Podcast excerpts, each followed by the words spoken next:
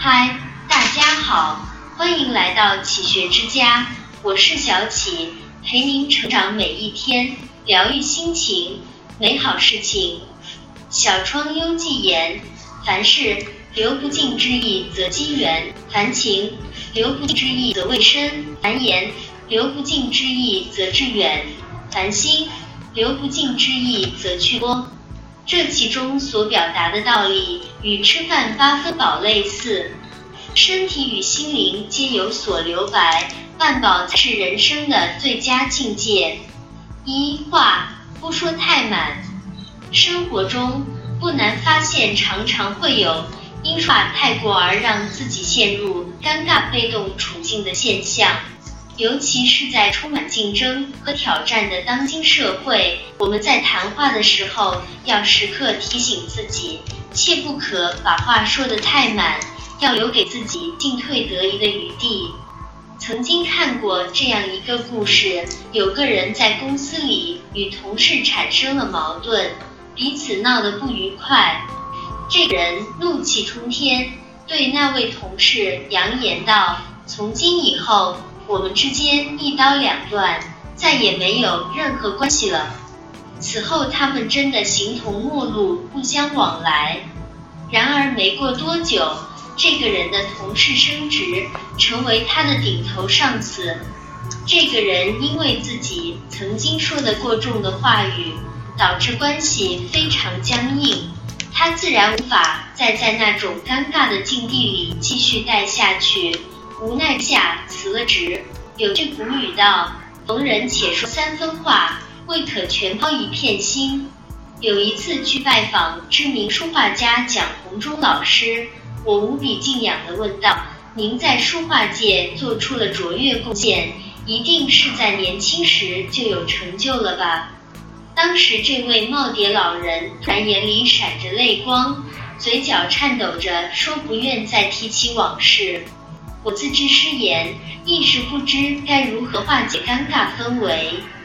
后来才知道，蒋鸿忠老师少年丧父，青年因被打成右派，遭遇七年牢狱之灾。平反后靠街头画画艰难度日，年轻时候的经历是他一生的伤痛。交浅而言深，乃君子所忌。待人处事。说话有所保留才是明智之举。二人不要自满。朱子家训中写道：“凡事当留余地，得意不宜再往；处事须留余地，则善切戒禁言。”曾经读过一个故事，有一位丹青爱好者向法门寺的主持释源和尚诉说自己的一个烦恼，他想学学丹青。可至今未找到一个满意的师傅，在他看来，那些人的水平都不如他。释源和尚听罢，便想看其现场直播作画，要求画者画一个茶壶和茶杯。年轻人寥寥几笔画完，一把正在倒水的茶壶，茶水倾泻而下，注入茶壶下面的茶杯中，作品可谓是栩栩如生。不料释源和尚说画的不对，应把杯子画在茶壶之上才是。年轻人疑惑不解，哪有杯子往茶壶里注水的道理呢？释源淡然地说道：“你渴望自己的杯子里能够注入那些丹青高手的香茗，但你总是将自己的杯子放得比那些茶壶还要高，香茗又怎可注入你的杯子里？”剑骨把自己放低，才能得到一脉流水；人把自己放低，方可吸取别人的智慧。天道既盈，人生道路漫漫，世事翻腾轮转，保持一颗谦逊之心，才能慢慢提升自己。三情因留有遗憾而绵长。金岳霖对林徽因的深情，一直为后人所唏嘘。在林徽因生前，梁思成夫妇一直和金岳霖保持着友好的关系。金岳霖不仅是梁思成家的常客，甚至连梁思成和林徽因吵架，他都会劝解，并帮助他们照顾孩子。林徽因体弱多病，因梁思成工作繁忙，金岳霖无微不至地照顾他。如此深爱一个人，却不去渴望与他走进婚姻，携手一生，这也是许多人费解和不平的。直至林徽因死后多年，年逾古稀的金岳霖有一次，金岳霖宴请好友，忽然当着满座高朋的面说：“今天是林徽因的生日。”满座看着这位两鬓斑白的老人，唏嘘不已。金岳霖终生，他就这样不守候，不惊不扰。当世间都在为这对真情人不能走进婚姻而唏嘘和遗憾，守金岳霖，你爱是付出，不是占有，情深不寿，情满则伤。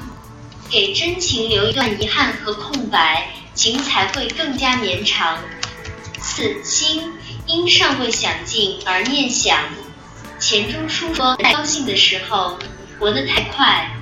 真正的幸在于它是短暂的，因此会禁止人间不尽之意，会念念不忘。东晋的王友，他一时兴起去拜访好朋友，乘小舟去到人家门口，居然连门都没敲，又掉头返回。旁人不解，他解释道：“乘兴而行，心静而返，哪里需要见什么好朋友？”对于王子猷来说，兴味只在拜访朋友的过程，见不到朋友才会留有下次再来的念想。去年与同事几人于烟花三月下游，流连于河源各园东街，唯独名扬千古的瘦西湖没有去。同事说，一个念想，下一个再访维扬的希冀。于是几个人驱车返回，心里念着瘦西湖。扬州还是心心念念的梦里广陵，流不尽之意，享不尽之乐趣，才是生活的真滋味。